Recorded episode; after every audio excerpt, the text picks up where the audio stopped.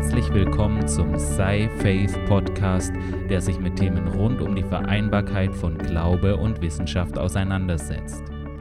Ich bin Josua Göcking, studierter Physiker und Autor des Buches Sei Faith. Nach der Einführung in die Quantenmechanik in der letzten Podcast-Folge wollen wir heute einfach dieses Thema etwas vertiefen. Wir haben uns ja in der letzten Podcast-Folge schon angeschaut, wie es dazu kam, dass man diese Theorie entwickeln musste. Einfach weil es äh, Dinge gab, die in der klassischen Theorie, also der Theorie ohne Quantenmechanik, nicht verstanden werden konnte. Und einfach um diese Effekte zu deuten, musste man die Quantenmechanik entwickeln. Und wir haben ja auch gesehen, äh, am Doppelspalt haben wir gesehen, was genau die Effekte der Quantenmechanik ausmachen, wo genau das zum Tragen kommt, wie sich genau das zeigt. Und wir wollen da, das heute einfach ein bisschen vertiefen. Was wir gesehen haben, war, dass äh, wenn wir solche Teilchen auf den Doppelspalt äh, schießen, es äh, auch äh, ein Wellenmuster entsteht, wenn wir nicht am Spalt messen, durch welchen Spalt das Teilchen geht. Das heißt, es gibt diesen Welle-Teilchen-Dualismus, der dafür sorgt, dass Teilchen sich sowohl wie ein Teilchen als auch wie eine Welle verhalten können, je nachdem, äh, ob eine Messung stattfindet oder eben nicht. Und jetzt ist natürlich die Frage, wie können wir dieses so seltsame Verhalten am besten äh, physikalisch auch beschreiben und auch somit die richtigen Vorhersagen dafür bekommen. Und es ist ja natürlich, ähm, wird schnell ersichtlich, dass es wahrscheinlich am meisten Sinn macht, einfach eine äh, Wellenbeschreibung dafür zu finden, weil diese Teilchen verhalten sich ja auch wie Wellen. Und deswegen ist es vielleicht vernünftig, einfach eine Beschreibung als Wellen für diese Teilchen zu finden und das macht man durch Wellengleichungen. Also Wellen werden beschrieben durch sogenannte Wellengleichungen, die auf der einen Seite die Zeitableitung dieser Funktion, der, der Wellenfunktion haben und auf der anderen Seite meistens die zweifache Ortsableitung.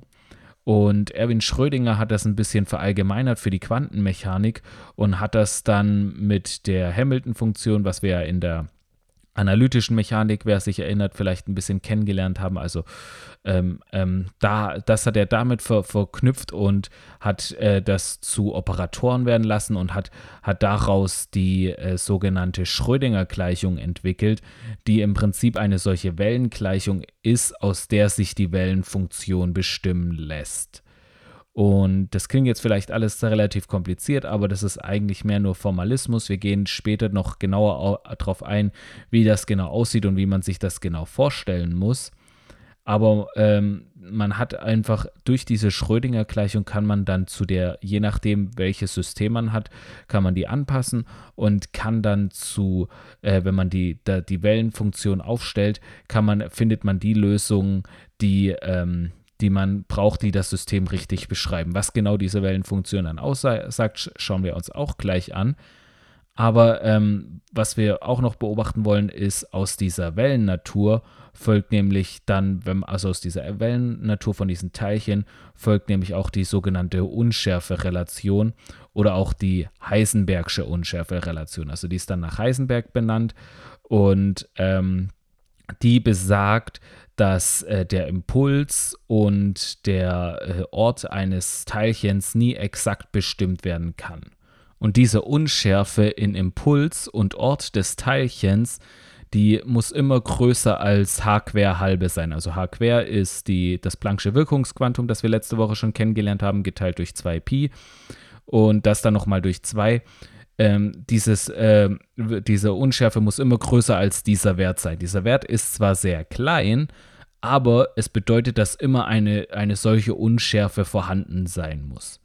Und was jetzt vielleicht ganz interessant ist, aber das werden wir uns mehr das nächste Mal anschauen, ähm, ist, man kann das dann auch noch anders beschreiben, nämlich ähm, durch Kommutatoren. Also diese Unschärfe lässt sich auch auf äh, Kommutatorenbeziehungen äh, zurückziehen. Also kommutativ bedeutet, dass äh, wenn ich eine Zahl oder einen Wert mit einem anderen multipliziere und dann erst ähm, den äh, und das dann umkehre, also erst den einen Wert mit dem anderen multipliziere und beim anderen Mal erst den zweiten Wert mit dem ersten multipliziere, dass, dass dann, wenn, wenn etwas kommutativ ist, dann ergibt das den gleichen Wert. Das ist äh, mathematisch ganz einfach. 3 mal 12, äh, 3 mal äh, 4 ist 12, 4 mal 3 ist 12, Das heißt, äh, die Zahlen sind in der Multiplikation kommutativ, weil 3 mal 4 das gleiche ist wie 4 mal 3.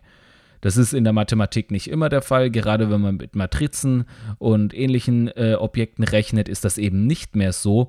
Und dann sind diese, äh, sagt man, sie sind nicht mehr kommutativ.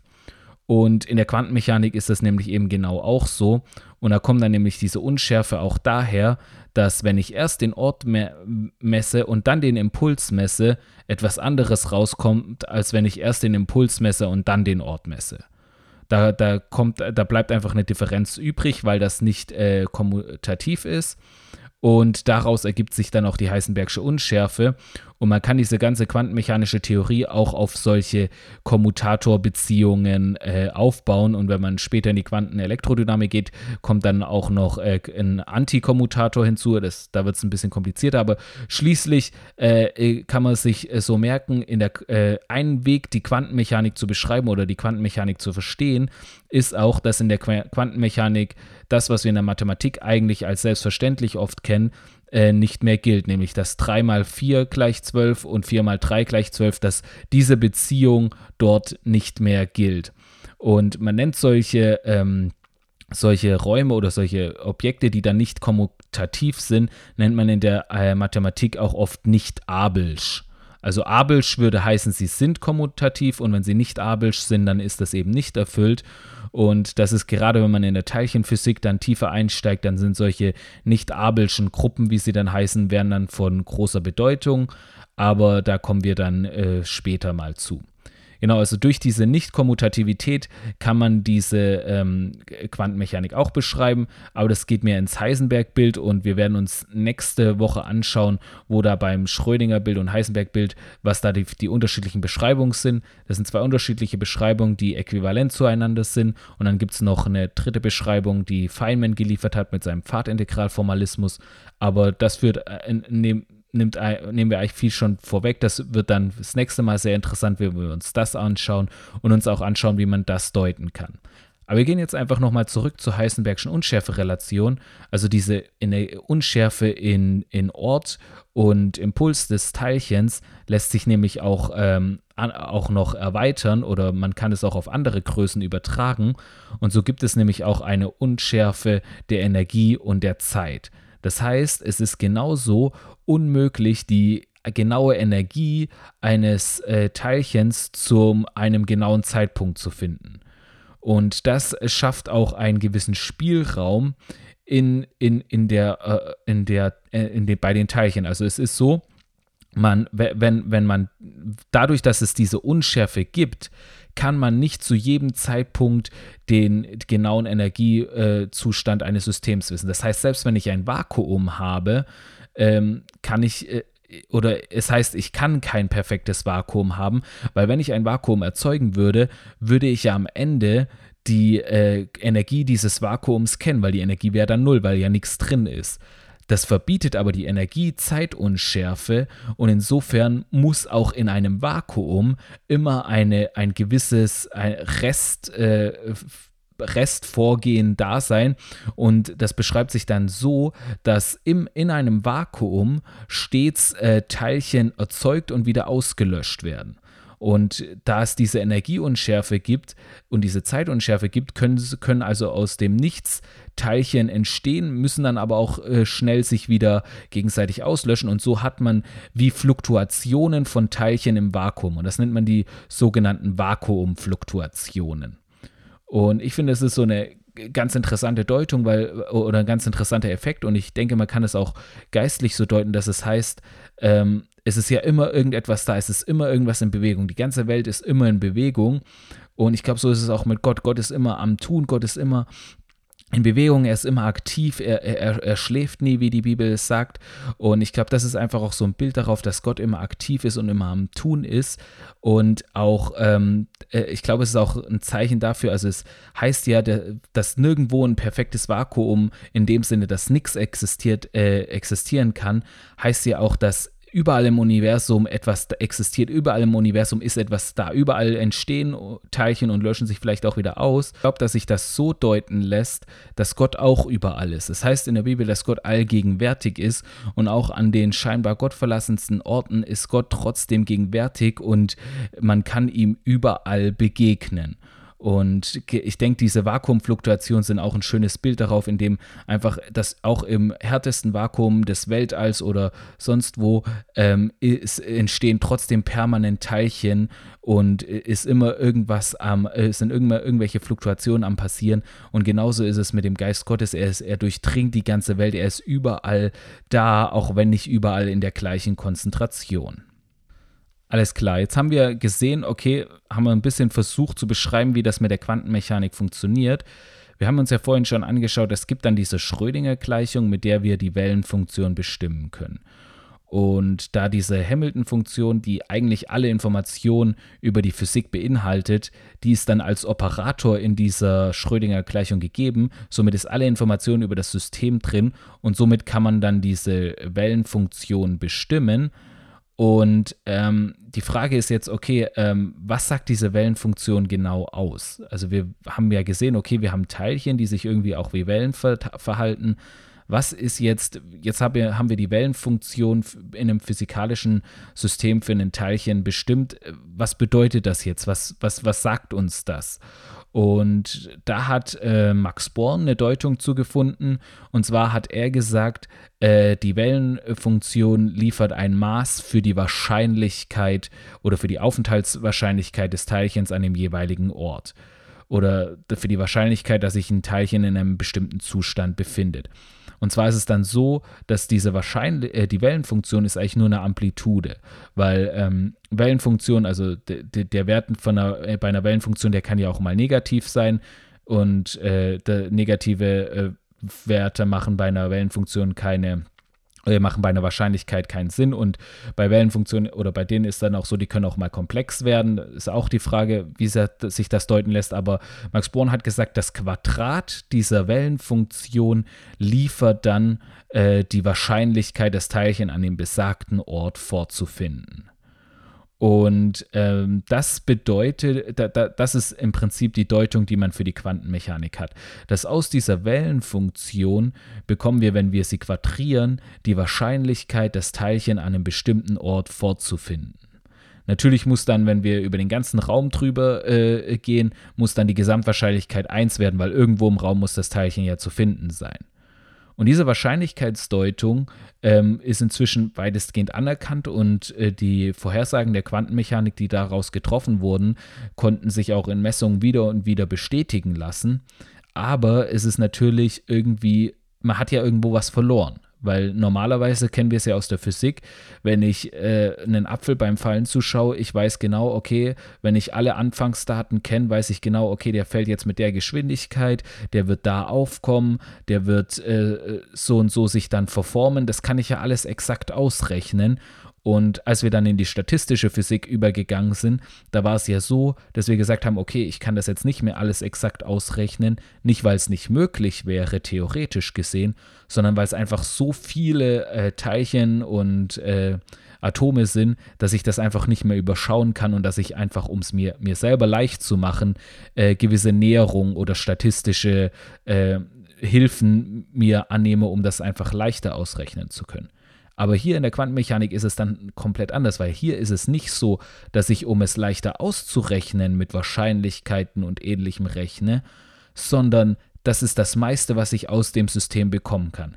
Aus, aus dem System kann ich nur ausrechnen, mit, mit welcher Wahrscheinlichkeit passiert etwas und mit welcher Wahrscheinlichkeit passiert etwas anderes. Das heißt, ich habe äh, äh, etwas verloren. Ich, ich kann es nicht mehr mit Bestimmtheit sagen, sondern ich kann nur noch eine Wahrscheinlichkeit dafür angeben, dass etwas Bestimmtes passiert. Und das ist jetzt auch ganz an, äh, interessant, das mal äh, zu, äh, zu, betrachten, weil bis, bis zu der Zeit, als die Quantenmechanik aufgekommen ist, war man eigentlich der Meinung, dass die Physik deterministisch ist. Mit anderen Worten, man hat gesagt, wenn ich, wie gesagt, wenn ich alle Daten habe, ich habe alle Anfangsbedingungen und habe einfach äh, unendlich viel Rechenpower, dann kann ich einfach anfangen zu rechnen und äh, kann alles vorhersehen, kann die gesamte Zukunft vorhersagen, weil ich weiß, wie jedes Teilchen sich verhalten wird, wann es nach rechts fliegen wird, wann es nach links fliegen wird, wie es in der Kraft sich verhalten wird. Ich kann das alles vorhersehen, ich kann das alles berechnen. Und wenn ich jetzt jemand bin, der, der alles äh, ausrechnen kann und, und da einfach äh, alle, alle Kraft hat, dann, dann kann ich theoretisch vorhersagen, was geschehen wird und dann könnte ich theoretisch auch die Zukunft vorhersehen. Weil nach der, de, nach der Wissenschaft ist es ja so, dass in unseren Gehirnen und auch in unseren, äh, einfach in unserem Körper, dass das alles sind ja Teilchen, das sind ja Atome, die irgendwie wechselwirken. Theoretisch könnte ich dann ja nach der Logik auch vielleicht das gesamte Verhalten von Menschen vorhersehen und somit die gesamte Zukunft vorhersagen, wenn ich nur genug Rechenkraft hätte. Und ähm, was die Quantenmechanik eigentlich zeigt, ist, dass gerade das nicht möglich ist, weil ich kann jetzt nur noch Wahrscheinlichkeiten angeben. Und somit hat man von diesem Determinismus, den man ähm, zuvor, äh, an den man zuvor geglaubt hatte, wo man gesagt hatte, dass eben alles, äh, wenn man die Anfangsbedingungen kennt, alles vorher äh, berechnet werden kann und somit auch alles vorher bestimmt ist, weil die Anfangsbedingungen ja das Endresultat äh, definieren, äh, somit äh, ist man in der Quantenmechanik bei einem Indeterminismus, der aussagt, dass es eben nicht mehr so ist, dass man eben nicht mehr allein von den Anfangsbedingungen her, äh, her schließen kann, was passieren wird, sondern dass es äh, einfach ein gewisses Element des Zuf wie des Zufalls gibt, äh, der einfach auf Wahrscheinlichkeiten basiert und das nicht von Anfang an vorherbestimmt ist, was passiert, allem Anschein nach, sondern dass es äh, dass Wahrscheinlichkeiten zum Tragen kommen, die dann äh, den Ausgang der, der Zukunft auch mit beeinflussen. Und wie bereits bemerkt, verhält sich das Ganze ja dann so, dass wir einfach, wir haben diese Wellenfunktion, die zur Beschreibung äh, der Physik da ist und die angibt, mit welcher Wahrscheinlichkeit ich ein Teilchen wo messen werde. Wenn ich es aber messe, werde ich es in einem der Zustände, die dem Teilchen äh, zugänglich sind, messen. In einem wird es sein. Das heißt, wenn ich es messe, dann ist es auf einen Zustand festgelegt. Das heißt, solange ich nicht messe, kann ich nur eine Wahrscheinlichkeit angeben, das Teilchen in einem bestimmten Zustand zu finden. Wenn ich es messe, dann sehe ich es in dem Zustand, in dem es ist kann dann aber nach der Messung, wird sich das Teilchen wieder weiterentwickeln und dann wird es wieder durch eine äh, Wellenfunktion beschrieben und dann kann ich wieder nur Wahrscheinlichkeiten angeben, ob es sich in einem bestimmten Zustand befindet oder nicht. Und ich glaube, das kann man auch äh, sehr schön geistig deuten, gerade diesen Interdeterminismus. Ich glaube, es sagt vor allem auch aus, dass eben unsere Zukunft nicht vorbestimmt ist, dass eben nicht äh, schon von äh, vorher bestimmt ist, ähm, dass was geschehen wird und dass es wirklich auch so etwas wie einen freien Willen geben kann weil die Bibel sagt selbst, dass es einen freien Willen gibt, dass der Mensch äh, freie Entscheidungen treffen kann und die Zukunft nicht vorherbestimmt ist und er einfach nur eine Marionette irgendwelcher Teilchen ist, sondern die Bibel sagt, dass der Mensch einen freien Willen hat. Und ich glaube, gerade dieser Indeterminismus in der Quantenmechanik ist vor allem ein Bild darauf, dass dieser freie Wille tatsächlich existiert. Ob es dann so ist, dass diese Wahrscheinlichkeitsnatur der Quantenmechanik sich direkt äh, so fortpflanzt, dass dadurch freier Wille bewirkt wird. Da gibt es Interpretationen zu, die das zulassen und die finde ich auch sehr interessant. Aber ob das wirklich so ist oder ob es wirklich nur ein Bild darauf ist, dass einfach äh, dadurch, dass die Welt selbst nicht äh, determiniert ist, unser Leben auch nicht determiniert ist, da bin ich mir nicht ganz sicher. Das äh, ist Ansichtssache. Aber was interessant ist, ist, dass, dass dieser Indeterminismus in der Wissenschaft auch auftritt. Und ich äh, bin mir sicher, dass es im Geistlichen auch so ist, dass jeder Mensch die eigene Entscheidung hat, dass, dass nicht die Vergangenheit und was man erlebt hat entscheidet, äh, wo, wo die Zukunft liegt und jeder Mensch sich entscheiden kann, äh, was, was er, wofür er leben will und äh, was er tun will und einfach diesen freien Willen hat, mit dem er äh, sich dafür entscheiden kann. Aber ich glaube, diesen Indeterminismus Determinismus äh, kann man auch so deuten oder man kann daraus auch schließen, dass wir auch wirklich auch eine Entscheidung zu treffen haben, weil äh, man merkt es auch oft unter Christen, äh, ist so manchmal die Vorstellung, ja, Gott hat ja seinen Plan und dieser Plan ist perfekt und souverän und egal was ich mache, ich bin in diesem Plan drin und das wird schon alles irgendwie werden.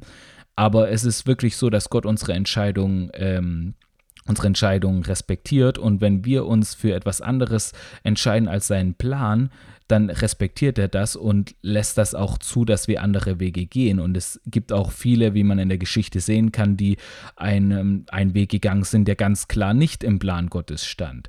Und Gottes Plan ist zwar souverän und perfekt und er bekommt ihn auch zustande, aber wir haben immer noch die Entscheidung, ob wir Teil dieses Plans sein wollen und wirklich in, in die Bestimmung, die er für uns hat, voll eintreten wollen oder ob wir das nicht möchten. Und da gibt es wirklich immer ähm, Entscheidungen, die die wir treffen müssen. Auch wenn wir uns schon für den Herrn entschieden haben, gibt es immer wieder Entscheidungen, wo wir uns wirklich entscheiden müssen, weiter mit ihm zu gehen und einfach die Herausforderungen, die dann kommen, zu überwinden und, und weiter auf ihn zu vertrauen und mit ihm zu gehen. Und äh, dann kann er uns wirklich für seinen Plan verwenden und wirklich voll darin eingliedern. Und da möchte ich einfach auch jeden ermutigen, wenn du mit, mit Entscheidungen zu tun hast oder wenn du merkst, hey, da sind Entscheidungen, wo der Herr dich führt, wirklich die so zu treffen, ähm, dann, dann trau dich einfach, wag dich einfach, diese Entscheidung zu nehmen, diesen Weg zu gehen und ähm, es ist dann auch so, solange man diese Entscheidung nicht trifft, ist es wie in der Quantenmechanik. Dann kann man nur eine Wahrscheinlichkeit angeben, dass es irgendwo hingeht.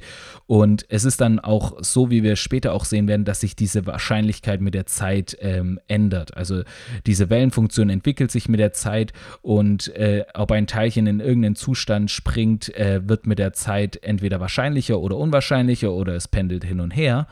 Und im Geistlichen ist es, glaube ich, so, dass umso länger man eine Entscheidung aufschiebt, umso schwieriger wird es dann manchmal auch, sich zu entscheiden, weil einfach die, wie, wie die Wellenfunktion in der Wahrscheinlichkeit in die andere Richtung kippt, sozusagen.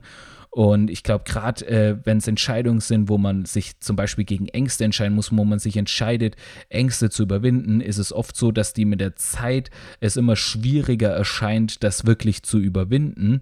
Und deswegen ist es, glaube ich, gerade bei so Entscheidungen wichtig, sich schon lange bevor man in die Situation selbst kommt, ähm, sich, sich entscheidet, ähm, das zu tun, äh, was der, wie der Herr einführt, weil da hört man den Herrn meistens am besten, als in der Situation, wenn es dann dann hart auf hart kommt, wenn dann der Puls bis 180 schlägt und alles Mögliche und man dann trifft, da trifft man dann nämlich meistens nicht die Entscheidung, die vom Herrn geführt ist, sondern die Entscheidung, die aus irgendwelchen Emotionen oder aus irgendwelchen Impulsen äh, herauskommt. Deswegen ist es wirklich, ich glaube, eine ne gute Sache, schon früh sich vom Geist führen zu lassen und die, die sich auf eine Entscheidung festzulegen, dass wenn man dann auch in die Situation reinkommt und dann der, der Puls hochschlägt, festlegt oder einfach es, es schwieriger erscheint, man die Entscheidung schon getroffen hat und das quasi schon festlegt, festgelegt ist und somit die Wellenfunktion quantenmechanisch gesprochen schon kollabiert ist, die Entscheidung schon getroffen ist, die Messung schon erfolgt ist und man einfach äh, dann durchgeht. Wenn man sich das jetzt so angehört hat, kann man sich natürlich auch fragen, okay, aber wenn Gott einen perfekten Plan hat und schon sowieso gewinnen wird, wie es ja in Offenbarung auch heißt, dass, dass, dass am Ende wirklich Gott den Sieg haben wird, ähm, ähm, wie kann es denn dann sein, dass wenn er einen perfekten Plan hat, alles schon so gemacht ist, dass wir schon, da, dass wir von dem Plan abweichen? Würde das nicht, äh, könnte das nicht auch seinen Plan durchkreuzen irgendwo? Und ich glaube, das äh, kann man in der Quantenmechanik auch sehr gut äh, sehen, denn da ist es natürlich auch so, dass einzelne Teilchen von einem, also es gibt in, in der Quantenmechanik ist es so, man rechnet am Ende mit Erwartungswerten, also jedes, ähm, jeder, jeder Prozess hat einen Erwartungswert, der einfach am wahrscheinlichsten ist und einfach am häufigsten auftritt. Und ähm, einzelne Teilchen können davon abweichen, aber ganz viele Teilchen werden meistens äh, sehr genau dem Verhalten folgen. Und das ist auch der Grund, warum wir auf dieser makroskopischen Ebene, in der wir ja leben, einfach diese quantenmechanischen Effekte eigentlich gar nicht wahrnehmen, weil ein Großteil der Teilchen sich halt schon so verhält, wie man es erwarten würde, sage ich jetzt mal. Und ähm, äh, das ist, glaube ich, bei Gottes Plan genauso. Ich meine, einzelne Leute werden von Gottes Plan abweichen und oder es ein bisschen anders versuchen oder äh, Umwege gehen, aber die, der, das Große und Ganze wird sich für seinen Plan entscheiden, weil es natürlich das Beste für dich ist. Also ich meine, es, äh, Gott, also wenn Gott wirklich real ist, wenn Gott wirklich Gott ist, wirklich allmächtig ist, weiß er ja am besten, was das Beste für uns ist und hat ja nur das Beste für uns. Und dann äh, ist es natürlich auch am schlausten, sich dafür zu entscheiden. Und deswegen werden das die meisten auch äh, tun und, und, oder genug auf jeden Fall tun, sodass Gottes Plan trotzdem zustande kommt im Endeffekt. Ich denke, das kann man somit in der Quantenmechanik auch sehr gut deuten. Und äh, man kann es einfach so sehen, ja, Einzelne werden vielleicht von seinem Plan abweichen, aber es werden auf jeden Fall genug sein, die mit seinem Plan gehen, dass er seinen Plan dann am Ende auch umsetzen kann. Genau, wir haben bisher eigentlich hauptsächlich Teilchen als solche betrachtet. Es gibt jetzt eine Eigenschaft, die Teilchen noch haben, die in der Quantenmechanik erst zum Tragen kommt, die wir aber in unserer Diskussion des Magnetismus ja schon äh, behandelt haben. Und das ist die Eigenschaft des Spins. Und der Spin eines Teilchens ist sowas wie ein Eigendrehimpuls. Ähm, es ist aber nicht mit dem klassischen Eigendrehimpuls zu vergleichen. Also wenn man sich vorstellen würde, das Elektron würde sich einfach um sich selbst drehen und das ausrechnen würde, würden die Ergebnisse, die dabei rausrechnen, äh, kommen, damit man Effekte hat, die mit diesem Spin gleichkommen, würden schon, äh, würden gegen die Relativitätstheorie gehen. Also es ist, es ist, ein, Spin ist eine sehr mysteriöse Eigenschaft. Äh, man kann sich nicht wirklich vorstellen, was da passiert, wie das funktioniert. Und auch die mathematische Beschreibung ist, ist ähm, ja einfach sehr mysteriös. Und wir wollen das einfach ähm, ein paar Beispielen uns anschauen, aber es ist im Prinzip so, dass ein Teilchen äh, zwei Zustände haben kann. Es kann nämlich äh, Spin-Up haben, nennt man das eine, oder Spin-Down. Also es wird auch oft äh, äh, markiert durch einfach einen Pfeil nach oben oder einen Pfeil nach unten. Also es kann den Spin-Up oder den Spin-Down haben. Und da gibt es äh, einen ganz bekannten Versuch, das ist der Stern-Gerlach-Versuch. Und bei dem hat man diese Eigenschaft des Spins der Elektronen äh, nachgewiesen und man hat auch nachgewiesen, dass der quantisiert ist, dass er eben, eben up oder down sein kann. Und das hat man gemacht, indem man solche Silberatome hatte und die in ein inhomogenes Magnetfeld äh, geschickt hat. Und dann hat, wurde, dieser, die, wurde dieser Strahl von Silberatomen in zwei Strahlen aufgespalten, nämlich in diejenigen, die, äh, wo die einen Spin up hatten und die anderen Spin down.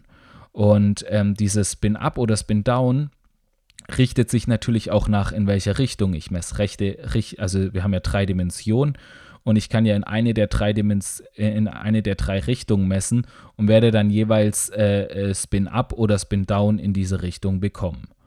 Und was man, wenn man, was man dann machen kann, ist, wenn man zum Beispiel so einen Stern-Gerlach-Versuch hat, der diese, äh, diese Teilchen in, in zwei Teilchenstrahlen aufteilt, von denen der eine alle Spin-Up hat und der andere alle Spin-Down hat, dann kann man die ja auch unterschiedlich ausrichten. Also sagen wir, wir haben jetzt einfach einen Stern-Gerlach-Versuch, bei dem wir die Teilchen in Spin-Up in x-Richtung, also in eine Richtung äh, äh, messen und einfach alle Teilchen, die Spin-Up haben, nehmen, äh, die, den Strahl, den lassen wir in so einen weiteren Stern-Gerlach-Versuch gehen und da messen wir die, die Richtung des Spins in y-Richtung.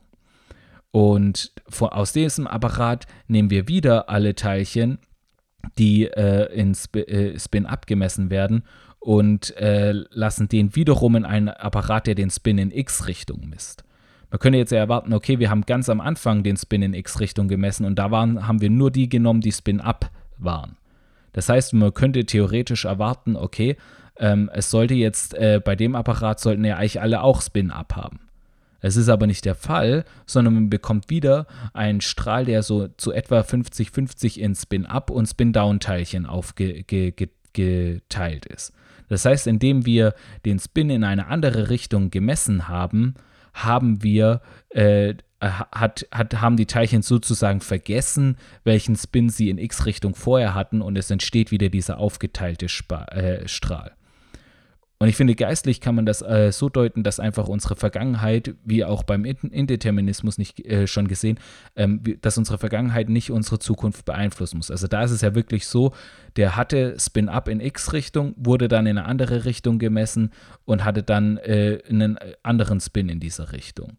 Und wenn man hier eine Messung als eine Entscheidung sieht, ist es auch so, dass, dass man daraus erkennt, dass wir durch unsere Schei äh, Entscheidungen auch unsere Zukunft äh, definieren können. Dass, dass wir einfach, wenn wir eine gewisse Vergangenheit hatten, die wie auch immer gewesen ist, wenn wir andere Entscheidungen treffen, können wir unsere Zukunft zum anderen gestalten und hängen nicht mehr von unserer Vergangenheit ab. Weil es ist nämlich auch so, dass wenn ich zweimal hintereinander äh, in Spin-Up-Richtung, äh, zweimal hintereinander den Spin in die gleiche Richtung messe äh, und bei, bei dem zweiten einfach nur die Teilchen nehmen, die Spin-Up haben, dann erhalte ich einen Strahl, der nur äh, Spin-Up äh, enthält. Aber wenn ich es einfach in eine andere Richtung messe, dann äh, wird diese Messung sozusagen, die vorige Messung sozusagen vergessen dadurch und ich erhalte wieder äh, den äh, geteilten Strahl. Und somit ist es auch, glaube ich, wenn wir einfach Entscheidungen treffen, andere Entscheidungen treffen und von dem, wie wir sie bisher getroffen haben, dann können wir auch das Ergebnis anpassen. Und dann werden wir nicht von unserer Vergangenheit beeinflusst und dann beeinflusst unsere Vergangenheit äh, nicht, wie unsere Zukunft sein muss. Ich glaube, da ist dieser äh, Stern-Gerlach-Versuch ein, ein schönes Beispiel drauf draus. Und so möchte ich echt jeden ähm, ermutigen, wirklich einfach, wenn du, wenn du, wenn du wirklich willst, dass sich in deinem Leben auch was ändert, dann triff einfach mal andere Entscheidungen. Lass dich vom Heiligen Geist führen, was, was die Entscheidungen sind, die du treffen sollst. Und dann, dann triff sie einfach und geh damit und, und vertraue auch, dass wenn der, wenn der Geist dich dahin führt, dass du solche Entscheidungen auch treffen kannst, dass du das auch tun kannst. Und dann werden die Ergebnisse auch anders werden und dann wird deine Vergangenheit auch äh, nicht äh, beeinflussen, wie deine Zukunft ist. Also das habe ich bei mir in meinem Leben auch immer wieder erlebt, dass es gab viele Dinge, die ich erlebt habe, wo ich dachte, ja, okay, ähm, da, da, das kann ja nie dann dazu führen, dass, dass ich dahin komme, wo ich hin möchte. Aber ich habe einfach dann angefangen, nicht mich in irgendwo in, in, Selbstmitleid oder so zu suchen, sondern einfach zu sagen, okay, ich treffe jetzt einfach andere Entscheidungen und habe mich da auch vom Heiligen Geist führen lassen und habe dann einfach andere Entscheidungen getroffen und, und, und bin dann einfach auch äh, da, da weitergekommen.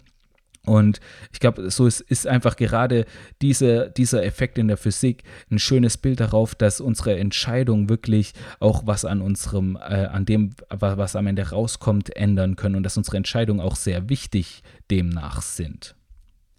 So, jetzt, ich hoffe mal, dass das mit dem Spin einigermaßen verstanden wurde. Also letztlich ist es eine Eigenschaft, die jedes Teilchen oder viele Teilchen haben, die ähm, zwei Zustände annehmen kann, eben Spin-Up oder Spin-Down, ist es im, im Fall der Elektronen. Also es gibt dann auch noch andere äh, Spin-Teilchen, das äh, äh, ist, ist kommen, kommen wir später zu. Aber ähm, bei Elektronen ist es so, sie können Spin-Up oder Spin-Down haben. Es ist einfach ob man, was man jetzt, man kann Spin für was sehen, was man ist. Also man kann sich zum Beispiel auch so vorstellen, okay, Spin Up könnte sein, sie drehen sich links rum, Spin Down könnte sein, sie drehen sich rechts rum.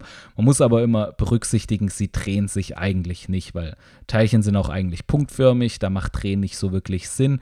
Und ähm, man kommt da in viele Widersprüche, wenn man das wirklich als ein Drehen betrachtet, mathematisch. Aber ähm, wir, wir, gehen jetzt einfach davon aus, es gibt diese Eigenschaft des Spins, die die Teilchen haben. Und so ein Teilchen kann Spin-Up und Spin-Down haben. Und dann ähm, kommen wir auf ein Paradoxon, das Einstein ähm, vorgetragen hat, mit der er seine Uneinigkeit mit der Quantenmechanik ausdrücken wollte.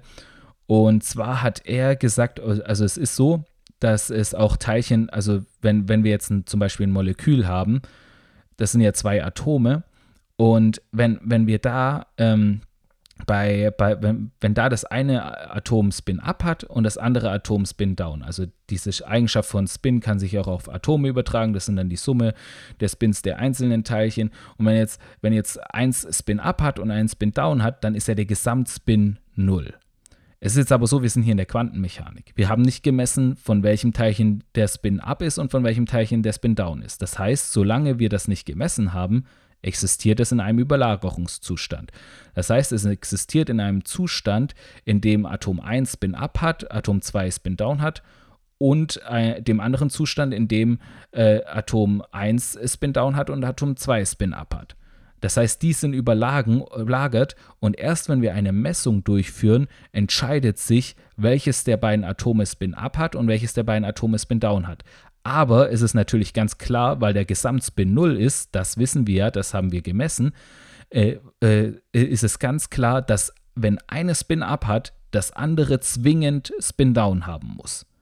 Und jetzt sagen wir, wir schaffen es mit einer Technik, und das ist auch möglich, schaffen wir es, dieses Molekül in zwei einzelne Atome aufzuspalten, ohne den Spin des jeweiligen äh, Atoms zu messen dann haben wir äh, zwei verschränkte Teilchen. Das heißt, die Teilchen sind zwar räumlich getrennt und kann man auch so weit trennen, wie man möchte, aber sie sind verschränkt in dem Sinne, dass wenn ich den Spin des einen messe und ihn auf Spin abmesse, dann weiß ich instantan, der Spin des anderen muss down sein.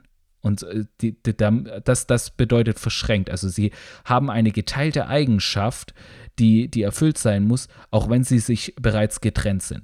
Und was jetzt Einstein ähm, mit noch zwei anderen, Podolsky und Rosen, äh, gesagt hat, ist, dass wenn wir jetzt diese, diese Teilchen, diese, diese getrennten, verschränkten Teilchen nehmen und das eine ans andere Ende des Universums oder einfach beliebig weit entfernen und dann bei, bei dem einen Teilchen hier den Spin messen, dann wissen wir instantan, äh, was der Spin des anderen Teilchens ist. Weil wenn wir dann hier messen, okay, das Teilchen hat zum Beispiel Spin up, dann wissen wir in der Sekunde, das Teilchen am anderen Ende des Universums hat Spin down.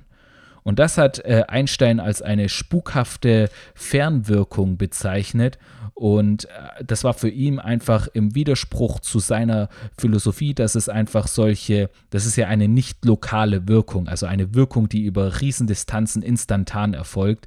Und das war eine spukhafte Fernwirkung, die für ihn nicht äh, äh, äh schlüssig war oder die, die nach, nicht in sein Bild der Wissenschaft gepasst hat.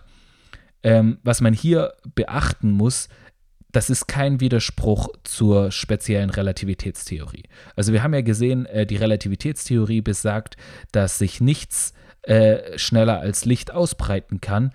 Und äh, das ist aber nicht ganz richtig, weil es kann sich nicht, äh, es kann sich Information nicht schneller als Licht ausbreiten. Also alles, jeder Transport, bei dem keine Information übertragen wird, kann sich schneller als Licht, äh, theoretisch schneller als Licht ausbreiten. Und bei so verschränkten Teilchen ist genau ja das der Fall. Da wird ja keine Information übertragen. Weil wenn wir das jetzt für die zum Beispiel nutzen würden, wenn wir sagen würden, okay, wir können ja, wenn wir den Spin hier messen und dann wiss, wissen wir, dass er auf der anderen Seite Spin down ist, weil er hier Spin up war, dass man das irgendwie zur Kommunikation benutzt. Aber da müssten wir erst über eine normale Leitung uns austauschen, äh, in welche Richtung misst der Typ am anderen Universum denn, denn, denn den Spin. Das heißt, und das müsste über eine normale Leitung passieren. Das heißt, das müsste über lichtschnelle Kanäle passieren. Das heißt, Information kann in diesem, auch in diesem äh, Bild nicht, äh, wird nicht mit Überlichtgeschwindigkeit äh, ausgetauscht. Deswegen ist es, widerspricht es nicht der äh, Relativitätstheorie, aber dennoch ist es eine spukhafte Fernwirkung, wie Einstein es nannte. Aber wie man auch in Experimenten zeigen konnte, lag Einstein mit damit falsch, dass es sich tatsächlich um ein Paradoxon handelt, in dem Sinne, dass es nicht zutreffend ist, sondern es ist einfach etwas, was unserem gesunden Menschenverstand zu widersprechen scheint aber es tritt in der Physik tatsächlich so auf. Also man konnte in mehreren Experimenten nachweisen, dass diese verschränkten Teilchen, wenn man sie äh, so misst, dass das, dass, dass das tatsächlich so auftritt. Und ähm, dieses Experiment äh, ist oder dieses Paradoxon ist bekannt als das Einstein-Podolsky-Rosen-Paradoxon oder auch kurz EPR. Und ähm, es wurde gezeigt, dass, das, äh, dass dieser Einspruch, den Einstein damit erheben wollte, so nicht zutrifft. Dennoch ist auch, äh, wir haben ja auch gesehen, dass, diese, dass man das zur Übertragung nutzen kann. Man erreicht dadurch keine Überlichtgeschwindigkeit in der Übertragung, aber was man, weil man sich ja über noch eine lichtschnelle Leitung austauschen muss, aber was man erreichen kann, ist eine sichere Leitung. Also es ist, äh, wenn, weil es ist ja so, sobald der Spin des einen gemessen wird, ist, ist der Spin des anderen auch festgelegt. Das heißt, wenn ich merke, dass der Spin meines Teilchens festgelegt ist, weiß ich, der wurde auf der anderen Seite gemessen und somit kann man eine sichere Leitung erzeugen, weil ich in dem Moment, wo jemand mich abhöre, sofort weiß, dass jemand mich abhört, weil eben die Wellenfunktion kollabiert. Und deswegen ist äh, so eine Art der, äh, der Kommunikation von großer Bedeutung für die Kryptographie, weil sie eben äh, der Theorie nach abhörsichere äh, Kommunikation erlauben würde. Also ich hoffe mal, ihr habt diese Idee hinter diesem Einstein-Rosen-Podolsky-Experiment äh, so in, in, etwa verstanden. Also es geht halt im Prinzip darum, dass, ähm, dass durch, durch äh, dass einfach diese verschränkten Teilchen quasi über, über e, enorm große Distanzen hinweg verschränkt bleiben können und wenn sie gemessen, wenn ein Teilchen gemessen wird am anderen Ende des Universums, wenn sich das andere befindet, äh, das instantan festgelegt wird. Und ich glaube, das kann sich, kann man im Geist auch wirklich so deuten, dass das, äh, dass man das wie so sehen kann, ein, ein, als ein Bild darauf sehen kann, dass wir wie mit, mit Gott verschränkt sind. Weil die Bibel sagt ja, dass wir in Christus versetzt sind an himmlische Orte. Und ähm, der Himmel ist als ein Ort, der, der nicht auf dieser Welt ist, äh, beschrieben, aber wir sind wie versetzt dorthin. Das heißt, man kann, sehr, man kann so sehen, dass wie unser Geist verschränkt mit unserem äh, Körper oder Menschen hier auf der Erde ist und der ist im Himmel und wir sind äh, verschränkt mit ihm. Das heißt, wir sind wie äh, instantan verbunden und alles, was, was dort passiert, äh, äh, kriegen wir hier mit. Und ich glaube, das ist so ein Bild darauf, dass wir wirklich wie verbunden mit Gott sind und ähm, wo Gott ist zwar überall auf der Welt, aber er ist ja auch in diesem, in diesem Bereich außerhalb der Welt und, und durch äh, Jesu Erlösungswerk können wir auch jetzt schon in diesen Bereich eintreten. Und ich glaube, diese Verschränkung ist wie ein Bild darauf, dass wir mit diesem Bereich äh, in Kontakt treten können und wie verschränkt damit sind und somit, was dort passiert, instantan zu uns durchkommt und wir somit äh, wie in, in einer instantanen Kommunikation zu diesem Bereich stehen. Genau, ich finde, es ist ein sehr interessantes Bild und man kann sich da auch mal mehr Gedanken drüber zu machen. Es äh, ist sehr interessant, was man, auf was für Schlüsse man da kommen kann. Genau, das wäre es soweit zu unserer heutigen Podcast-Folge äh, in der wir einfach vor allem so Themen wie Wahrscheinlichkeit und vor allem Indeterminismus äh, behandelt haben. Ich fand vor allem das Thema des Indeterminismus, finde ich, ist eigentlich das interessanteste Thema an der Quantenmechanik. Also man geht, viele gehen dann auf diese, äh, dieses Kollabieren der Wellenfunktion ein, was schon sehr interessant ist, aber oft, wie wir letzte Woche schon gesehen haben, auch sehr obskur gedeutet wird. Aber was, für mich, was mich am meisten an der Quantenmechanik äh, äh fasziniert, ist einfach dieser Effekt des Indeterminismus, dass eben nicht mehr notwendigerweise festgelegt wird, äh, festgelegt ist, wie die Zukunft ist aus den äh, Anfangsbedingungen heraus. Und das finde ich ist den, der faszinierendste Effekt und da kann man wirklich auch daraus lernen, wie ähm, wie wirklich auch unsere Zukunft äh, nicht vorherbestimmt ist und wir auch uns äh, äh mit unseren Entscheidungen wirklich äh, auch, auch Einfluss auf unsere Zukunft haben können und ich gehe äh, gerade auf diesen Effekt, aber auch auf ein paar andere Effekte, die auch angesprochen werden, wie, wie zum Beispiel das Einstein-Rosen-Podolsky-Paradoxon oder einfach diese Vakuumfluktuation durch die Energiezeitunschärfe. Auf die gehe ich auch in, ganz ausführlich in meinem Buch ein. Also wer, wer da mehr drüber erfahren will, dem empfehle ich echt, sich, sich mein Buch zu holen und äh, in dem Kapitel einfach das zu vertiefen weil da gehe ich einfach noch tiefer darauf ein. Da werden auch ein, einzelne Sachverhalte vielleicht noch ausführlicher erklärt. Also es lohnt sich auf jeden Fall, sich das äh, noch äh, zusätzlich anzuschauen. Und genau, ähm, mir ist jetzt auch eingefallen, also wir haben jetzt ja schon die Einführung in die Mechanik gemacht, wir haben die äh, Einführung in die Elektrodynamik gemacht, jetzt kommt die Einführung in die Quantenmechanik und ich habe relativ wenig Rückmeldung, wie das überhaupt funktioniert, ob das äh, alles, ob ihr das alles versteht, ob ihr gar nichts versteht, äh, ob ihr einfach nur zuhört, um meine Stimme zu hören oder ich, ich würde mich einfach interessieren, ähm, habt ihr irgendwelche Fragen?